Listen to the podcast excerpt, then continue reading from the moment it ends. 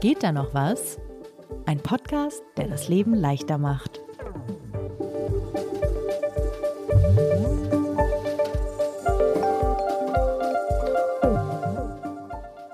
Rose, Sebastian, habt ihr eigentlich schon mal so richtig geschwitzt vor einer Prüfungssituation? Kurze Antwort ja. Lange Antwort. An meiner Uni musste man für die letzten Prüfungen immer zu der Prüfung eine Blume tragen. Und bei der ersten Prüfung musste man eine weiße Blume tragen, dann für die Zwischenprüfungen eine pinke Blume und am Ende eine rote.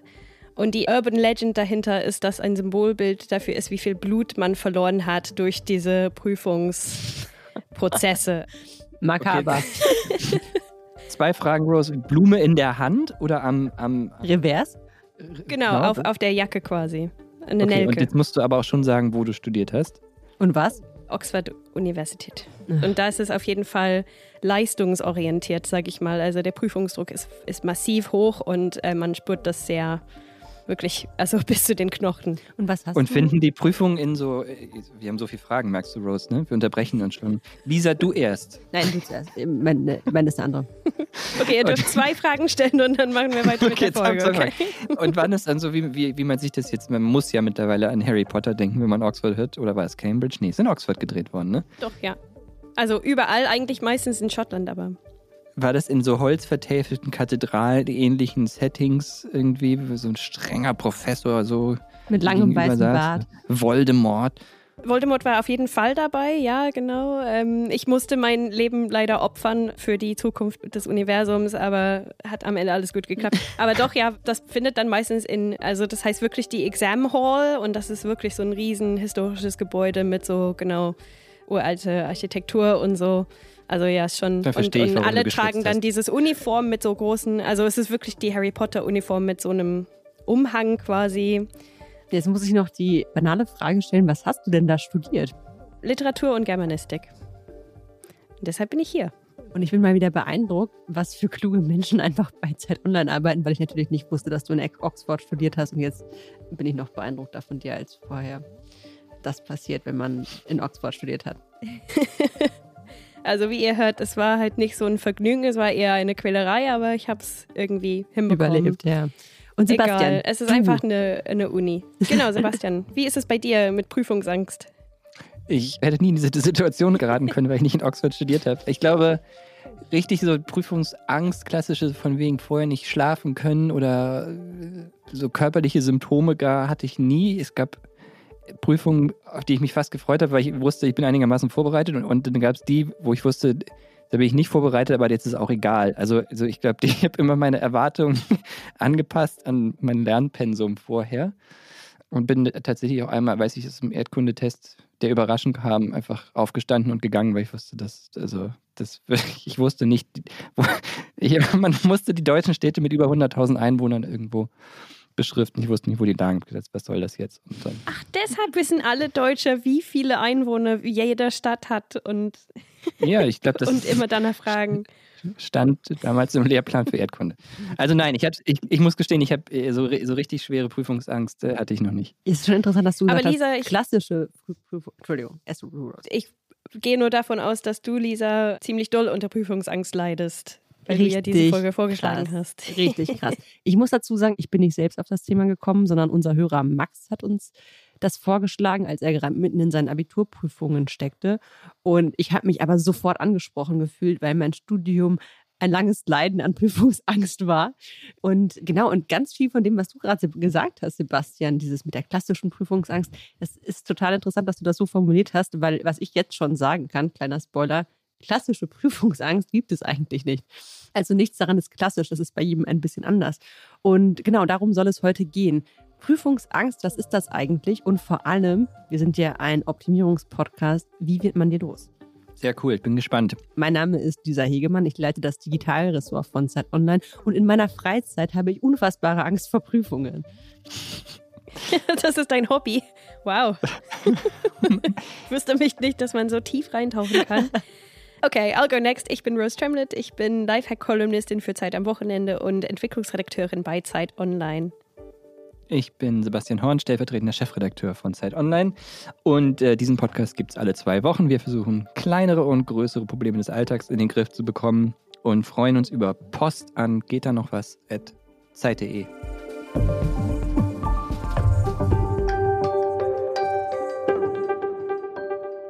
Ja, wir machen ja manchmal Folgen, in denen wir ExpertInnen fragen, die einfach aus der Praxis kommen. Und natürlich habe ich auch in diesem Fall jemanden genommen, der sich tatsächlich auskennt einfach mit diesem Thema. Und das ist Anne Frenzel. Sie ist Professorin an der Ludwig-Maximilians-Universität in München und ähm, dort Studiendekanin der Fakultät Psychologie und Pädagogik sowie akademische Leiterin des Studiengangs Psychologie in den Bildungswissenschaften. Und jetzt habe ich so oft Psychologie gesagt, dass ihr euch vorstellen könnt, darum wird es sehr viel gehen, um die Psychologie hinter der Prüfungsangst. Und als erstes haben wir eigentlich über Angst generell gesprochen, weil das natürlich zusammenhängt. Und Anne Frenzel hat mir erklärt, dass Angst als Gefühl evolutionär ja durchaus ein sinnvoller Reflex war. Bei der Angst ist es jetzt so, dass die insofern nützlich äh, zumindest mal war oder auch, äh, auch äh, heutzutage noch ist, weil sie uns halt ein Signal gibt für ähm, ganz früher in der Savanne wahrscheinlich körperlich, leiblicher Beeinträchtigung, ja, also gefressen zu werden und oder ähm, das kann ja auch weniger schwerwiegend sein, dass man einfach mm, bestimmte Gegenden zum Beispiel vermeidet, wo das Wetter schlechter ist oder wo eben irgendwie wilde Tiere rumlaufen oder heutzutage in der Stadt halt irgendwie wirklich links und rechts schaut, bevor äh, man über die Straße geht. Ja? Das heißt, dieses Signal einer Gefahr und einer erhöhten Aufmerksamkeit kommt eben nicht einfach nur so abstrakt daher und sagt, ah, warte, bleib kurz stehen, sondern kommt eben emotional aufgeladen als Schreck, äh, äh, unangenehmen, dieser unangenehmen Gefühl der Bedrohung. Und äh, genau, und trotzdem sollten wir das dann durchaus dann in dem Moment annehmen und sagen, okay, jetzt muss ich irgendwie links und rechts schauen und irgendwie gucken, dass ich diese Gefahr abwende, mein jetziges Verhalten auch stoppe und äh, mich orientiere. Und im besten Fall klingt die Angst ja dann auch ab, weil man die Situation dann ja neu bewerten kann und sagen kann, okay, jetzt ist eigentlich das Auto irgendwie vorübergefahren und jetzt ist die Straße frei. Jetzt kann ich eigentlich ganz ruhig rübergehen, ja. Oder jetzt ist der Löwe weg oder es war gar keine, es war gar keine Schlange, sondern es war eigentlich nur ein Stock und äh, jetzt äh, ist nicht mehr äh, Angst induzierend. So, das war jetzt also mal der gesunde Teil der Angst. Wie Sie andeuten, dass Prüfungsangst nicht gesund ist? Beziehungsweise, sie hat mir das so erklärt, dass mit der Prüfungsangst ist ein bisschen blöd gelaufen, weil wir bei Prüfungen eigentlich vor etwas Angst haben, was in der Regel nicht eintritt. Prüfungen fressen uns nicht auf. Aber wir haben halt dummerweise oder bei Menschen, wo sich die Prüfungsangst dann so ein bisschen auswächst im Laufe ihrer äh, Lebensgeschichte, ist es halt vermutlich doch öfter mal passiert, dass eine Prüfung nicht gut gelaufen ist. Und das hatte dann sehr unangenehme, also man wurde nicht gefressen, aber es hatte sehr unangenehme Konsequenzen. Und zwar teilweise so blöde Dinge wie die Eltern waren echt sauer auf einen, ja, oder man hatte da Nachteile. Man hat, man, die Lehrkraft hat einen irgendwie nicht mehr so ernst genommen. Äh, vielleicht im schlimmsten Fall haben einen die, die Freundinnen und Freunde auch irgendwie so ein bisschen für dumm abgestempelt in dem Fach. Und es hatte einfach soziale, wirklich doofe Konsequenzen. Vielleicht sogar praktische doofe Konsequenzen. Tja, das behält man dann halt in Erinnerung, oder? Das sind dann so Momente, wo, wo man Ärger bekommen hat. Man hat wahrscheinlich selbst schon irgendwie das Gefühl, versagt zu haben und dann sind auch noch die, die Eltern irgendwie schlecht drauf oder die Lehrer. Mhm. Also ich verstehe schon, was sie meinen. Das muss ja keine Erlebnisse sein, die man selber erlebt hat. Ich meine, also ich, ich bin ja ein totaler Nerd und war auch immer super, super keine Ahnung, so A-Student, so ich wollte einfach immer so das absolut beste Note, die, die bestmöglichste Note, Note bekommen und so. Und, und das habe ich auch in den meisten Fällen hinbekommen in der Schule. Genau, und trotzdem hatte ich Prüfungsangst. Also ich hatte eigentlich nie Probleme mit meinen Noten, aber wusste trotzdem jedes Mal, oh mein Gott, das ist jetzt unfassbar kritisch, das ist, oh, das ist so scary und es könnte irgendwas Schlimmes passieren, weil weil ich einfach wusste, dass irgendwas vielleicht auf mich zukommt. Und vielleicht war das auch ein Grund, warum ich dann so gute Noten bekommen habe, weil ich diese Angst hatte. Also keine Ahnung, vielleicht Ja. war das einfach so ein Feedback-Loop. Angetrieben durch die Angst. Ja, das, ich glaube, das, da kommen wir später noch zu, aber das ist, glaube ich, ein Riesenpunkt. Ich glaube, das, was du gerade gesagt hast, ist total wichtig. Dass Prüfungsangst eine Angst für etwas ist, das hat Anne Frenzel ja schon angedeutet, das möglicherweise gar nicht eintritt. Und warum? Also, man könnte ja jetzt denken, hä, wenn wir nicht gefressen werden und wenn es auch gar nicht unbedingt so negativ laufen muss, warum haben wir dann Angst vor dieser Situation? Und das hat sie mir erklärt, ähm, warum wir Angst vor Situationen haben, die vielleicht gar nicht eintreten. Also warum wir nur im Kopf diese Angst haben. Mhm. Trotzdem, weil wir Menschen halt einfach doch echt viel Hirnrinde abbekommen haben, ist es eben so, dass wir wahnsinnig gut darin sind, mental Situationen zu konstruieren, die sich dann aber in unserem kleinen guten alten Stammhirn, was früher nur auf echte Reize in unserer Umwelt reagiert hat, genauso manifestiert. Also dieser vorgestellte Reiz macht genau das Gleiche mit uns emotional wie, der, wie ein echter Reiz. Und das ist Prüfungsangst. Man hat Angst vor den vorgestellten negativen Konsequenzen des Misserfolgs. Alles nur in Ja. deinem Kopf. Aber ähm, das bringt Denkt so lange drüber nach, wie das jetzt schiefgehen könnte, bis man re- reale Symptome auslöst. Wie war es denn bei dir, Sebastian, als du einfach aufgestanden bist und aus der Prüfung rausgelaufen bist? Äh, Dachtest du einfach, es gibt keine negativen Konsequenzen, ist mir alles egal? Oder Sie können mich mal? Vielleicht war ein schlechtes Beispiel. Ich, es war hoffnungslos. Ich, ich, hätte, ich hätte da jetzt sitzen können und mir dieses Blatt Papier eine Dreiviertelstunde angucken können. Wäre auch nicht besser geworden. Das war, glaube ich, einfach Aufgabe. Okay. Du bist einfach sehr hands-on. Du bist einfach rausgegangen. Und Anne Frenzel sagt, natürlich hat die Vorbereitung auf eine Prüfung sehr viel damit zu tun, wie viel Angst wir vor dieser Prüfung haben. Mhm. Was man ja ehrlicherweise sagen muss, was der größte, auch ja reale Faktor ist, dass man Angst bekommt, da durch die Prüfung durchzufallen, ist, dass man schlecht vorbereitet ist. Also, dass die echten Odds einfach nicht so gut stehen. Ja, also, das hört sich jetzt manchmal ein bisschen so an, als wäre das alles total irrational. Aber das ist es ja nicht. Und ich glaube, es gibt Leute, die gehen ohne Prüfungsangst durch Leben und dann plötzlich durch irgendwelche ungünstigen Umstände, ja, werden die vor eine Situation gestellt, wo sie über irgendwas geprüft werden, was sie nicht können, ja. Und wo aber auch sofort im Raum steht, dass es echt peinlich ist, wenn man das dann nicht gut macht.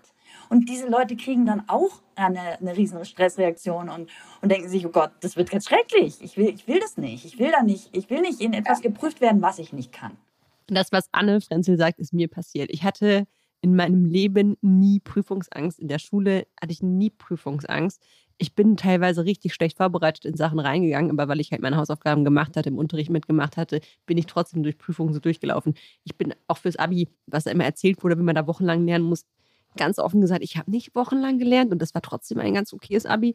Und dann bin ich ins Studium gekommen und bin durch die ersten drei Prüfungen gerasselt. Also ich habe fünf geschrieben und durch drei bin ich durchgerasselt. So, und dann kam die Prüfungsangst. Und das war genau der Moment, den sie beschreibt. Ungünstige Umstände. Ich war völlig unvorbereitet auf das, was da kommt, weil meine Strategie, sich mal irgendwie kurz vorher vorzubereiten, leider gar nicht funktioniert hat. Ja, und dann kam die Prüfungsangst. Aber das heißt, du hast schon eine reale Erfahrung gemacht. Also, weil wir eben davon sprachen, dass man sich das auch, also so Schreckensszenarien so lange vorstellen kann, bis man irgendwie äh, Symptome auslöst. Dabei basierte das schon auf einer realen Erfahrung. Und du hast es dann, wusstest dann dreimal, wie blöd das sein kann, durch Prüfungen zu fallen. Das und ich glaube, was Rose gesagt hat, stimmt trotzdem. Man kann sich auch mental so einen Druck machen, dass man irgendwie die Beste sein will, dass auch dadurch Prüfungsangst entsteht. Also ich glaube, es gibt halt verschiedene Faktoren, die das auslösen können. Das ist hier vielleicht nochmal wichtig zu sagen. Aber eine ist ganz klar, es kann was Negatives passieren. Das andere, darüber haben wir schon gesprochen, ist, man ist einfach schlecht vorbereitet und weiß auch, dass man schlecht vorbereitet ist und dass das eher knapp werden könnte. Und das dritte ist, dass man sich eben selbst den Stress macht. Ich frage mich, ob das wirklich dann als Angst gelten kann, wenn man wirklich schlecht vorbereitet ist, weil es dann quasi, es ist, also wenn es nicht begründet wäre, dann wäre das einfach ein, ein irrationales Gefühl, aber es ist total rational zu denken, oh Gott, ich habe ich hab gar nichts gelernt oder so für diese Prüfung und jetzt muss ich das machen und ich werde wahrscheinlich durchfallen. So. Das, ich glaube, das ist dann völlig natürlich, dass es denen dann nicht so gut geht damit. Das sagt Anne Frenzel übrigens auch. Das ist schon auch begründet. Das ist nicht einfach nur im Kopf. Und gleichzeitig, was ganz, ganz wichtig ist, und das fand ich auch einen sehr wichtigen Punkt von ihr, es muss nichts Pathologisches sein. Also es muss nicht sofort eine Krankheit sein. Vielleicht lasse ich sie nochmal sagen, wann Angst vor einer Prüfung eigentlich Prüfungsangst ist. Das ist eine absolut subjektive, äh, subjektive Bewertung. Das ist im Grunde genau dann, wenn Sie sagen, ich habe jetzt wirklich Angst, dann ist es Angst. Ja? Und äh, äh, das ist ja dann auch legitim. Das ist ja Ihr Gefühl.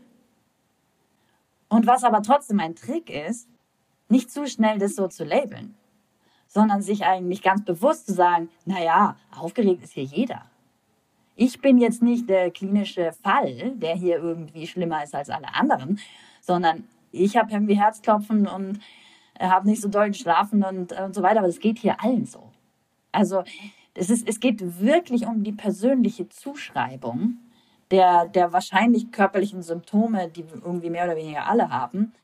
Ja, klingt nachvollziehbar. Also ich muss hier noch eine Anekdote teilen. Also ich glaube, so dieses Nervössein und so ist, ich weiß nicht, ob das Prüfungsangst ist oder ob das einfach so eine ganz normale Nervosität ist. Genau, aber ähm, manchmal ist einfach die Ablenkung von diesem Gefühl genug. Also in, für, für unsere Prüfungen an der Uni, du musstest halt so viel Zeug mitbringen, weil du immer deinen Doktorhut mitbringen musstest, immer. Und du musstest halt genau Sonst das Richtige, du, du musstest die richtigen. Oder? Ja, genau, das, ist, das geht nicht. Du, das die gehört Blume. zum Uniform. Also, genau, du musst die richtige Blume haben, du musstest die richtige Socken, also die Sockenfarbe muss stimmen und alles Mögliche. Also, und am Tag einer Prüfung war es einfach so viel Stress, einfach sich um diese ganzen Orgasachen zu kümmern, dass ich dann nicht mehr so, ne, so nervös war an dem Tag, weil ich einfach so viele andere Sachen hatte, die, um die ich mich kümmern musste. Und dann, am letzten Tag meiner Prüfung, bin ich aufgewacht und mein rechtes Auge war so groß wie ein Tennisball. Also ich sah aus wie eine Hälfte von Admiral Akbar aus Star Wars. Hast du dich vorher noch im Pub geschlagen, oder? Ich hatte einfach irgendeine Entzündung und ich musste einfach direkt in die Prüfung rein so und das hat mich auch so hart abgelenkt.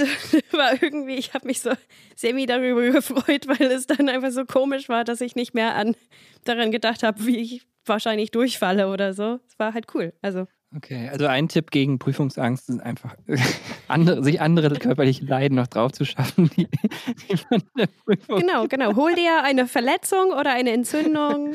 doch perfekt. Aber Lisa, vielleicht hast du doch machbare Tipps. Nein, ich finde, das mit der Ablenkung finde ich ein super Tipp. Ich glaube, da würde Anne Prenzel dir auch sofort recht geben. Was sie gesagt hat, was wahrscheinlich der banalste Tipp von allen ist, aber auch der wichtigste, ist folgender. Also ich würde eigentlich jedem raten, mit genau der Prüfungsvorbereitung anzufangen, auf die man am wenigsten Lust hat. Weil, wenn man besonders schlecht in einem Fach ist oder denkt, man ist besonders schlecht in einem Fach, dann ist das genau das Fach, das man halt aufschiebt. Man fängt meistens mit dem an, was man schon kann. Also wäre der Tipp, dass man nicht genau diese Prüfung vor sich her schiebt, nicht die Prüfung, vor der man am meisten Respekt hat, vor sich her schiebt, sondern eben genau mit der anfängt. Also dem gefährlichsten Löwen direkt ins Auge zu blicken. genau, und ich fand, was sie dazu gesagt hat, total gut, weil man kann ja auch besser werden in etwas, wenn man besonders schlecht ist. Das hat sie einfach sehr schön zusammengefasst. Das muss ich sie jetzt einmal selbst sagen lassen. Und wenn man wo nicht gut ist, ist es ganz sicher so, dass man durch Üben besser werden kann, weil man ja irgendwie noch in dem unteren Bereich rumdümpelt und aber halt die ganze große Rinde da oben drin hat und das natürlich auf jeden Fall besser werden kann. Weil wo man schlecht ist, kann man, hat man viel mehr Chance eigentlich besser zu werden. Es heißt, es ist genau verkehrt herum in unseren Köpfen. Da, wo wir gut sind, sagen wir, naja, ich bin gut, weil ich mich halt auch damit beschäftigt habe. Und wo wir schlecht sind, sagen wir, na, da bin ich einfach schlecht. Und das ist, ja. das ist verkehrt herum. Man kann sich wirklich sicher sein, dass wenn einem etwas schwerfällt, dass man dann durch Üben ganz sicher besser wird. Weil man ist ja im Moment noch nicht sehr gut drin. Und das Gegenteil passiert. Der Kopf sagt, nö, kann ich nicht, will ich nicht, mag ich nicht, lerne ich nie. Und hat lauter so komische psychologische Türsteher vor investierter Anstrengung in dem Bereich. Nur wenn ich das richtig verstehe, die, die Annahme ist schon, Prüfungsangst kann daher kommen, dass man weiß, man kann etwas nicht, man, ist, man fühlt sich nicht gut vorbereitet und der Tipp ist, gerade die Sachen als erstes anzugehen, bei denen man weiß oder ahnt, dass man irgendwie am meisten Nachholbedarf hat. Genau. Also, weil häufig ist es eben wie bei mir auch, dass etwas passiert ist, das das ausgelöst hat. Also es ist selten so, dass man einfach so Prüfungsangst bekommt. Was Anne Frenzel ja am Anfang auch sagte, es können auch soziale Reaktionen sein. Gar nicht so sehr, dass man selbst denkt, naja, okay, ich war nicht gut vorbereitet, ich bin durch die Prüfung gerasselt, sondern dass einem gespiegelt wird von anderen, das ist jetzt einfach schlimm, dass du durch die Prüfung rast bist. Also es gibt verschiedene Methoden, aber äh, was ich an dem Tipp gut fand, ist dieses, was, weil mir das tatsächlich so ging, ich habe einfach gedacht, ich kann bestimmte Sachen nicht. Und das blockiert einen ja total, wenn man anfängt zu lernen und schon davon ausgeht, dass man das nicht kann, dann A, hat man nicht besonders viel Lust darauf und B, würde ich auch sagen, fällt es einem schwerer, anstatt wenn man halt daran geht, genau wie du sagst, dass man so ein bisschen sagt, naja, man kann alles lernen. Ist jetzt halt, man muss halt nur irgendwie anfangen. Und äh, wenn man es nicht versteht, dann muss man vielleicht ein bisschen weiter vorne anfangen als andere äh, Menschen. Mein Horrorfach war Statistik. Übrigens mittlerweile was, was ich total interessant und spannend finde. Aber aus irgendeinem Grund im Studium hat es mich total umgehauen. Das Wichtige ist, äh, wenn man das auch für sich identifiziert hat, vielleicht, dass man Strategien findet, warum auch immer man diese Angst hat, dass man Strategien findet, damit umzugehen. Dass man sich selbst reflektiert, merkt, okay, jetzt fange ich an, mich komisch zu verhalten, lerne für diese Prüfung nicht oder bin total gestresst, wie auch immer. Und das ist ein weiterer Tipp von Anna Frenzel. Wenn man dann so reinrutscht und merkt, wow, wow, wow, jetzt fange ich wirklich an, irgendwie mich dysfunktional zu verhalten, also ich vermeide Dinge oder ich bin währenddessen total ineffektiv, ähm, dann, dann helfen wirklich, äh, also da gibt es ja auch therapeutische Maßnahmen dazu. Das ist übrigens die am besten therapierende psychische Belastung, die wir so kennen. Und es sind so nette kleine Dinge, wie dass man sich einen Zettel äh, auf, auf den Tisch stellt und sagt, ich kann das bewältigen, ich kann die Aufgabe kleinschneiden, ich kann meinen Telefonjoker anrufen, den muss man sich auch überlegen. Was eine wahnsinnig gute Idee ist, ist eben auch nicht zu vermeiden, Ressourcen aufzusuchen. Jeder hat Ressourcen. Und die, ähm, das ist in der Psychotherapie totaler Klassiker, dass man sagt, man aktiviert seine Ressourcen. Und da kann man auch mit einer Freundin drüber sprechen. Das kann eine Freundin sein, die studiert ganz was anderes, die kann einem nicht in der Mathe-Klausur weiterhelfen. Aber der kann man sagen, aha, ich, äh, es ist echt Mist, gerade mit dieser Mathe-Klausur. Ich kriege da richtig Angst gerade. Ich muss irgendwie gucken, dass ich da rauskomme. Was fällt dir denn ein? Oder wo könnte irgendwie Hilfe sein? Und dann wird der Freundin vielleicht mehr einfallen als einem selber, weil man selber ist ja irgendwie so ver, ver, verbohrt. Ne? Das ist ein Tipp, an den ich total glaube. Also nicht nur Prüfungsangst, aber überhaupt erstmal jemandem das Problem mhm. zu erzählen, hat mir immer wahnsinnig geholfen, weil es ja erfordert, dass man es strukturiert irgendwie verbalisiert kriegt. Also dabei merkt man selber häufig schon, allein dass man, dadurch, dass man es jemandem erzählt, eigentlich, wo das Problem herkommt und was man tun könnte. Und mhm. manchmal kommen halt noch zwei, drei gute Tipps dabei rum. Voll, ich glaube, das ist teilweise mein Problem, dass ich immer, wenn ich für eine Prüfung lerne, ich quartiere mich so ein. Also ich gehe quasi in Quarantäne und ich mache einfach wochenlang Lernen und ich rede mit niemanden und bin quasi in meinem Studierloch. Und das fühlt sich für mich ganz gut an, weil ich einfach so richtig dedicated einfach ackere. Aber auf der anderen Seite ist es, das ist halt eine, eine richtig dunkle Zeit, ne? Also dann ist es ganz natürlich, dass du einfach Angst und, und ganz viele schlimme Gefühle hast. Und wenn du das einfach mit Menschen teilen würdest und ein bisschen mit anderen Menschen reden würdest, wäre das bestimmt besser. Aber ich glaube, ich bin nicht die Einzige, die dazu neigt, immer irgendwie alleine in einem, in einer Bubble zu lernen zu wollen, weil das sich das fühlt sich irgendwie sehr individuell an. Ich kann das total bestätigen. Also mir ging das auch so. Ich habe mich auch immer eingenistet bei mir zu Hause und dann gelernt. Und im Nachhinein denke ich, wahrscheinlich, wenn ich mal mit jemandem darüber geredet hätte, nicht nur mit jemandem, der nicht sich auskennt, aber ich kannte ja auch Leute in dem Studiengang, mit denen ich darüber hätte sprechen können, die ich hätte fragen können. Und ich hatte irgendwie immer dieses, ich darf gar nicht fragen, weil dann denken Leute, ich bin dumm oder ich weiß gar nicht. Das ist war so eine ganz, ganz große Angst bei mir. Mhm. Und äh, da musste ich auch echt rauskommen. Ich habe dann tatsächlich für eine der Statistikklausuren irgendwann mit einer Kommilitonin gelernt. Ähm, wir haben uns wirklich jede Woche hingesetzt und zusammen gelernt. Und allein das, auch wenn ich mal eine Frage hatte, konnte ich die fragen. Und umgekehrt übrigens auch. Man ist ja selbst meistens auch in irgendwas gut, auch wenn man das nicht so wahrnimmt. Und das war wahnsinnig hilfreich, nicht allein in seiner Kammer zu sitzen, sondern sich dann in irgendeinen Übungsraum zu setzen und da eben zusammen zu pauken. Das zweite war für mich, dass es mich auch diszipliniert hat, wirklich einmal die Woche mich mit Statistik zu befassen, weil ich es wirklich nicht wollte. ja, also ich finde auch, äh, also von Mal zu Mal kommen mir halt so Sachen vor, die mit der früheren Folge über Prokrastinieren sehr viele Ähnlichkeiten haben. Ne? Es ist immer so dieses vor sich hinschieben und lieber nichts machen als scheitern mhm. und so Sachen. Ja, genau. Genau, also Kleiner Callback. Hört da auf jeden Fall auch nochmal rein, weil das ist natürlich das große Thema beim Lernen, dass man prokrastiniert. Ich fand eine Sache, die Anne Frenzel noch gesagt hat, war, dass man natürlich fragen darf, was kommt in einer Klausur dran und dass man sich auch entsprechend darauf vorbereitet. Ich finde es völlig in Ordnung, dass man dann alle Register zieht und versucht herauszufinden, wie die Klausur sein wird. Wenn die Klausur näher kommt, dass man einfordert, gibt es ein Punkteschema, wofür gibt es Punkte, was, wie werden in etwa die Aufgaben gestellt sein, äh, das entweder einfordert oder auch einfach herausfindet, indem man Leute aus höheren Semestern fragt. Wie ist denn diese Klausur? Und so ist es ja dann im Studium auch ganz oft, ne, dass die dann kursieren und dass man einfach eigentlich sich wahnsinnig, wahnsinnig konkret auf diese Klausur vorbereiten kann. Ja, oder in der Schule war das immer besonders hilfreich, wenn man höhere Semester, höhere Klassen gefragt hat, weil die Lehrer häufig dieselben Klausuren nochmal gestellt haben. Total. Ich muss doch gerade dran denken, dass unsere Lateinlehrerin mal damals ähm, uns immer die schwersten Vokabeln des Textes für der Klausur schon vorab gegeben hat, damit wir die What? Parat hatten. Und was sie nicht ahnte, ist, dass man anhand der Vokabeln natürlich relativ schnell rausfinden konnte, in welchem Text die äh, in der Kombination vorkamen. Also wie so.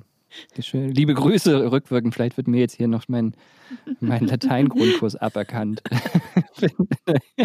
Aber es verjährt sicherlich auch. Aber ich glaube, was da drin steckt in dem Ratschlag, so interpretiere ich das zumindest, ist, ist äh, zu visualisieren, was einem bevorsteht. Also so konkrete Bilder zu schaffen.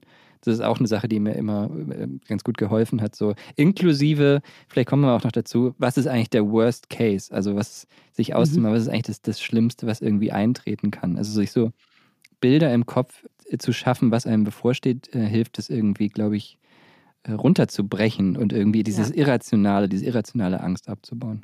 Aber genau, ich glaube, das ist die Quelle dieser Angst am Ende, ne? dass man Angst hat, durchzufallen oder so. Oder genau. Und dann, äh, dass deine Eltern sauer auf dich sind oder vielleicht in unserem Alter nicht mehr. Aber soziale Angst hat man trotzdem was es für Auswirkungen hat. Ja, äh, vielleicht bin ich äh, äh, trotzdem super gut vorbereitet. Vielleicht habe ich mir irgendwie zahlreiche alte Klausuren irgendwie ausgedrückt und durch 20 Mal durchgelesen oder so und ich habe trotzdem Prüfungsangst. Was mache ich dann? Die Frage ist, willst du quasi, also du, du wolltest ja immer eine Eins haben, aber wenn das nicht dein Anspruch ist, sondern wirklich nur der Anspruch, okay, ich muss irgendwie da durchkommen, dann, sagt zumindest Anne Frenzel, muss man gar nicht so viel lernen. Also, wenn, klar, eine Eins zu bekommen, ist immer schwierig, weil du nie genau weißt, was drankommt. Es kann immer zufällig genau die eine Sache sein, in der du jetzt nicht so gut bist, selbst wenn du noch so gut vorbereitet bist. Oder die Frage ist irgendwie seltsam gestellt und dann redest du leicht am Thema vorbei, obwohl du eigentlich die Frage hättest beantworten können. Aber so viel zu lernen, dass man nicht durchfällt, ist immer möglich, sagt Anne Frenzel. Und das fand ich irgendwie eine wahnsinnig schöne Aussage, weil ich glaube, bei manchen Menschen geht es gar nicht so sehr darum, dass es jetzt die 1,0 sein muss, sondern dass man einfach irgendwie das Gefühl hat, ich bestehe das sicher. Und das fand ich irgendwie einen guten Tipp. Es ist so, was ich eingangs meinte. Also ich glaube, das Maß an Vorbereitung muss irgendwie zu dem passen, was man erwartet. Also ich kann ja nicht erwarten, dass ich mit, mit schlechter Vorbereitung irgendwie eine super Note schreibe. Hallo, so war meine komplette Schulkarriere. Ich, ich habe mich einen Tag vorher hingesetzt, habe es einmal alles irgendwie durchgelesen oder durchgerechnet, je nachdem, was die Klausur war. Und dann bin ich normalerweise da relativ, und ich habe wirklich keine schlechten Noten geschrieben in der Schule. Ich Okay, Lisa, du bist Genie. Nee, nee, nee, nee, bin ich ja nicht, weil wir haben ja schon äh, etabliert, dass es im Studium nicht mehr so war. Anderes System, andere Situation. Ja, die Zeugnisse kommen alle in die Shownotes und meine Lateinprüfung auch. Ich glaube immer noch, wir müssen Menschen helfen, die sich diese Vorbereitungsdinge zu Herzen genommen haben und jetzt da trotzdem irgendwie in dieser Prüfung sitzen und merken, oh Gott, diese, diese, diese Angstgefühle kommen wieder hoch. Ja, finde ich auch. Äh, und auch darüber habe ich mit Anne Frenzel gesprochen. Und das Erste, was man sich bewusst machen muss, ist, man hat genug Zeit. Weil das Spannende ist, in dem Moment, wo man einmal denkt, ich habe genug Zeit, kann man wieder ganz leicht zurück in die Klausurangabe und wirklich lesen, was da steht. Wenn man aber irgendwie eigentlich im Hinterkopf hat, ich habe zu wenig Zeit und dann total unter Strom da versucht zu lesen, dann geht es nicht. Kennt man. Man sitzt da in der Klausur, ist irgendwie total gestresst, das Adrenalin ist total hoch und man versucht die Aufgabe zu lesen, hat das Gefühl, ich verstehe die Aufgabe nicht. Und die Zeit rast und schon eine Stunde um und so. Ja. Genau. Aber eigentlich ist nur eine Minute um und du denkst aber irgendwie ist eine Stunde um. Genau. Und deswegen finde ich diesen Tipp sehr hilfreich, weil ich glaube, man muss ein bisschen so auf Reset drücken und versuchen, da rauszukommen. Und da ist, glaube ich, ein Tipp, sich dieses bewusst zu machen, ich habe jetzt eine Stunde oder vier oder wie auch wieder auch immer. Und das ist genug Zeit. Ich glaube, das ist ein sehr wichtiger. Mhm. Also du meinst so ein bisschen aus dieser Panik raus versuchen rauszukommen. Genau, genau. Und ich glaube, was halt auch typisch ist, man liest die erste Aufgabe und denkt, oh Gott, ich kann die nicht. Nicht an der ersten Aufgabe verzweifeln, sondern die zweite, dritte, was auch immer die Aufgabe ist, eine wird man schon zumindest bearbeiten können und dann damit anfangen. Dann hat man schon mal die ersten Punkte, sagte Anne Frenzel. Sie sagte, man muss das wie ein Eichhörnchen sehen, man muss Punkt für Punkt für Punkt sammeln. Positives Erlebnis schaffen am Anfang quasi. Ja. Und dann ist man vielleicht auch gar nicht mehr so unentspannt bei der ersten Aufgabe. Aber wenn die einen immer noch völlig in Panik versetzt, dann könnte man Folgendes tun. Wenn man Menschen instruiert zu sagen, jetzt atme mal acht Sekunden ein und sechs Sekunden aus oder irgend sowas, so was Typisches für tiefe Atmung, sind Menschen, weiß man aus, aus physiologischen Be Be Befunden, wenn man den Leuten einfach so ein Herzraten-EKG oder so dann anlegt, weiß man, dass das bei manchen Menschen besser funktioniert als bei anderen. Und man kann das üben. Genau. Das ist witzig, mich erinnert das an mindestens zwei Folgen, die wir schon hatten. Das eine war eine meiner Lieblingsfolgen, die Sprechfolge wo es ja auch um dieses, ähm, erinnert euch, die Glissando mhm. klopfen und einmal erstmal tief durchatmen.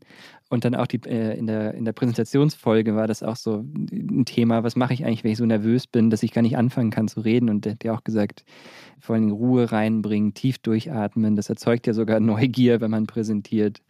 Ich glaube, das ist wirklich eine Sache, die in ganz vielen Kontexten total hilfreich sein kann, wenn man es schafft, einmal durchzuatmen. Ne? Und was ich hilfreich fand, weil ich denke, bei mir funktioniert das nicht. Sie sagte, nee, ja, klar, kann sein, dass das nicht funktioniert, aber da muss man sich halt auch wieder hinsetzen und das üben. Das ist genau das Gleiche wie mit dem Lernen. Wenn man vorher sagt, ich kann es sowieso nicht, kann man es wahrscheinlich auch nicht. Ja. Also deine Klausurvorbereitungen sind dann einfach nur noch äh, durchatmen üben, Atemübungen. kann losgehen. Nee, wir sind ja jetzt in der Klausur. Wir sind nicht mehr, wir sind, ich muss quasi, ich muss quasi in der Vorbereitung üben und dann, um dann in der Klausur mich runterholen zu können. Und jetzt muss ich aber doch nochmal ja. auf diesen Mythos kommen, dass man irgendetwas nicht kann. Wir haben das jetzt schon mehrfach angesprochen und auch Anne Frenzel hatte das ja schon angesprochen. Aber eine Sache ist, dass wir denken, verbal bin ich total gut, aber Mathe kann ich gar nicht oder umgekehrt. Ähm, und dass wir irgendwie so clustern, als könnte man eine Sache besonders gut und die andere aber gar nicht gut. Und da hat sie was gesagt, was ich total logisch finde. Und das total Verrückte ist, dass in der Domäne, in der man ein hohes Selbstkonzept hat, also ganz viele Leute haben da so eine Unwucht, ja, was zunächst schon mal falsch ist, weil es, es gibt keine, also wenn wir jetzt da quantitative und verbale Intelligenz oder irgendwie so Grundfähigkeit messen, korrelieren die nicht negativ. Im Gegenteil, sie korrelieren positiv. Leute, die tendenziell verbal stark sind, sind tendenziell auch stärker im quantitativen Bereich als andere. Also Zumindest von der Tendenz. Es hängt nicht negativ zusammen, es hängt eigentlich positiv zusammen. Und trotzdem hat jeder in seinem Kopf so ein Entweder-Oder-Denke. Also sie meint Leute, die sagen, ich, ich, bin, ich bin nicht der Mathe-Typ. Man kann daraus ablesen, dass die wahrscheinlich auch in Mathe gar nicht so schlecht wären, wenn sie sich hinsetzen und üben ja. würden. Ich finde das so wichtig, weil, also das ist auch äh, interessanterweise, das ist äh, hochgekommen bei der Folge über Fremdsprachen lernen da habe ich die Expertinnen gefragt, ob, ob es so sprachbegabte Menschen gibt. Und da haben sie gesagt, nein, es gibt nur Einstellungen, die dazu führen, dass du besser in Fremdsprachen bist und so. Und ich glaube, das ist ja wirklich, es ist diese Einstellungssache. Also wenn du, wenn du Neugier hast und wenn du irgendwie, wenn du dich für irgendwas begeistern kannst und wenn du bereit bist, Sachen auszuprobieren und auch bereit bist, von mal, mal zu mal zu scheitern und so, macht das so viel aus. Und es geht nicht darum, ob du eine natürliche Begabung hast oder nicht, aber das bilden wir uns gerne ein. Mhm. Ich weiß nicht so ganz warum, aber. Werbung. Wie geht es weiter mit der Europäischen Union? Präsidentschaftswahlen in den USA, EU-Parlamentswahlen, geopolitische Krisen und wirtschaftliche Schwierigkeiten. Wir suchen Lösungen für diese Herausforderungen. Am 19. und 20. März auf der digitalen Europakonferenz von Handelsblatt, Die Zeit, Tagesspiegel und Wirtschaftswoche. Über die Zukunft Europas sprechen wir mit Bundeskanzler Olaf Scholz, Wirtschaftsminister Robert Habeck und vielen mehr. Kostenlose Anmeldung unter europe20xx.de. Lisa, was ich mich jetzt ähm, ähm, Frage angenommen, ich, ich käme jetzt zu dir und sage, oh, ich muss morgen hier, ich habe ein Studium begonnen, ich habe morgen Klausur, ich habe So ein Riesenangst. Will ich nie machen. ich gebe mir noch nicht mehr Klausuren, also müsste ich ja lernen. Was ist für dich hängen geblieben oder besonders hängen geblieben aus deinem Gespräch mit Anne Frenzel? Wie würdest du jetzt versuchen, mir die Angst zu nehmen? Also sagen wir so, wenn du schlecht vorbereitet bist und die Klausur ist morgen, würde ich sagen, melde dich krank und schreib die Klausur in einem halben Jahr, wenn du gelernt hast. Okay. Das funktioniert vielleicht nicht bei der Abi-Prüfung, die morgen ist. Aber wenn es im Studium ist, würde ich echt sagen, verschieb die Klausur, wenn es irgendwie möglich ist. Wenn es jetzt nur um Angst geht, weil du das Gefühl hast, du bist nicht gut vorbereitet, aber eigentlich hast du viel gelernt, würde ich tatsächlich viel versuchen, Reinforcement, was man, wie man es im Englischen so schön sagt, zu machen. Also dich zu bestätigen, dass du das kannst, dass du viel gelernt hast. Im Prinzip das, was sie mit den Zetteln meinte, dass man sich aufschreibt, ich kann das, ich habe genug Zeit, ich habe so und so viel gelernt, dass man einfach für sich selbst so ein Bewusstsein schafft, ich gehe hier nicht völlig unvorbereitet rein. Ich glaube, das ist äh, so ein Tag vor der Klausur das, was ich empfehlen würde. Und am Tag selbst fand ich das, was Rose gesagt hat, total gut. Sich vielleicht ablenken, vielleicht auch noch mal eine Runde joggen gehen oder ich weiß nicht, schön ins Café setzen, so ein bisschen versuchen, was Schönes zu schaffen, um nicht ganz so gestresst reinzugehen. Und vor allem, was ich sehr wichtig finde, ist nicht reinzugehen mit dem Gedanken, ich kann das sowieso nicht, sondern sich bewusst zu machen, wenn ich gelernt habe, ja, dann kann eine blöde Aufgabe drankommen, aber dann ähm, werde ich es trotzdem schaffen, weil es bestimmt auch irgendeine Aufgabe gibt, die ich beantworten kann. Was habt ihr denn mitgenommen? Ich meine, das ist ja, die Prüfungssituation hat man ja immer im Leben, auch wenn man vielleicht nicht mehr in einem Raum sitzt, in einer Kathedrale wie Rose mit Harry Potter Umhang. Aber man hat natürlich immer Prüfungssituationen auch im Leben. Was würdet ihr mitnehmen für Situationen, die euch vielleicht unangenehm sind, bei denen ihr Ruhe braucht? Also der Aspekt, den ich besonders bemerkenswert finde bei dem Thema, ist, dass das nichts ist, was man mit sich selbst ausmachen sollte und muss. Also mit anderen darüber zu sprechen, die Psychologin hat das, die, die Ressourcen, die man zur Verfügung hat, äh, so hat sie so hat sie es genannt. Und ich fand es auch extrem ermutigend, dass sie gesagt hat, dass das ein sehr bekanntes Problem in der Therapie ist und dass es Ansätze gibt und äh, dass es nichts ist, woran man für immer für sich allein ähm, in seiner Oxford-WG sitzen muss und damit selber darunter leiden muss. Also das wäre, glaube ich, so das, was der, mit der wichtigste Ratschlag, den ich mitnehme. Und äh, ich habe auch die ganze Zeit im Hinterkopf einen Aspekt, den wir ganz am Anfang hatten, woher das kommt. Äh, Woher kommt denn eigentlich der Druck, den man sich macht und woher kommt denn eigentlich auch die Angst? Das sind ja auch externe Faktoren. Ne? Also ich glaube, ich fände es ein bisschen falsch oder vereinfacht zu sagen, man muss sich nur selbst so lange einreden, dass man es schafft und dann wird das schon. Ein Problem ist ja, glaube ich, auch, dass man sich unter Druck gesetzt fühlt und das ist vielleicht ein Appell an Lehrer, Eltern oder wer auch immer, dafür sensibilisiert zu sein, dass es Prüfungsangst auslösen kann, wenn man zu viel erwartet. Genau, ich glaube, diese Sache mit der Leistung ist, ist wahnsinnig wichtig und das, das ist auf jeden Fall das, was ich mitnehmen würde. Also ich mag auf jeden Fall diesen Gedanken, dass du eigentlich immer genug lernen kannst, um nicht durchzufallen oder in den meisten Fällen. Also ich glaube, das ist total wichtig und eigentlich ist das die Hauptsache, dass du nicht durchfällst. Eine gute Note ist halt nicht so wichtig wie einfach die Prüfung bestehen und alles andere ist mehr als ausreichend. Also besonders heutzutage muss man sich nicht bemühen, irgendwie so eine Eins zu bekommen. Also es ist, die Hauptsache ist, du machst irgendwas und dann kannst dann mit deinem Leben irgendwie weitermachen. Also es war beispielsweise so bescheuert bei der Einbürgerungsprüfung, weil du musst ja nur mehr als 50 Prozent bekommen. Aber trotzdem habe ich stundenlang gelernt, um die bestmöglichste Note bei der Einbürgerungsprüfung zu bekommen. Und niemand Hast du sie bekommen? Nee, also ich habe 23 aus 33, äh, nee, 3 32 aus 33 Fragen richtig beantwortet. Also Was hast du falsch beantwortet? Jetzt musst du verraten, was du falsch beantwortet hast. das weiß ich nicht. Wir, wir kriegen nicht die, die Bewertung ist nie so detailliert, leider. Okay. Kannst du noch eine Be Was ist eine Beispielfrage? Oh Gott. Nennen Sie die Bundeskanzler in der richtigen Reihenfolge oder was, was, was musstest du Oh? Gott, ich weiß nur, es, also die ganzen Fragen sind online, ähm, muss ich dazu Okay. sagen. Also man kann die einfach komplett auswendig lernen. Also es ist Okay. nichts, wo man irgendwie die ganze Geschichte von Deutschland verstehen muss oder so. Ich weiß nur, dass es sehr viele komische Fragen über Menschenrechte gibt und so, wo es dann beispielsweise so heißt, Sie haben vier Kandidaten für einen Job, wen dürfen Sie nicht ablehnen? Und dann so, so ein Mensch im Rollstuhl, ein schwuler Mensch. Und also so richtig Also eigentlich schon rechtliche Also Fragen. eigentlich obvious Sachen, wo du, wo es Ja. ganz klar ist, was die Antwort ist. Ist nicht so schwer. Ja, aber das ähm, ist doch irgendwie, haben wir alle ein bisschen was mitgenommen. Ich glaube, man kann tatsächlich auch ein bisschen was für sonst im Leben äh, wie immer mitnehmen. Und falls das noch nicht der Fall war bei euch, liebe Hörerinnen und Hörer, dann gebe ich euch einfach jetzt noch eine Lebensweisheit von Anne Frenzel mit, die einfach immer gültig ist, egal ob man Prüfungsangst hat oder nicht. Wir kommen immer wieder in Krisen. Man kriegt Angst um Angehörige, es passieren ätzende Dinge da draußen. Wir müssen negative Emotionen aushalten. Und wir können das auch üben. Oder, nee, ich glaube, das kann man nicht üben. Das ist immer gleich scheiße. Aber wir können die Erfahrung machen, das geht vorbei. Auch eine Scheißprüfung geht vorbei. Oder ein Podcast. Ich wollte es nicht, nicht sagen. Gott sei Aber- Dank. Ja. Vielen Dank fürs Zuhören. Wir hören uns in zwei Wochen wieder. Ciao. War schön mit euch. Bis dann. Ciao. Ciao. Geht da noch was? Ist ein Podcast von Zeit Online, produziert von Pool Artists.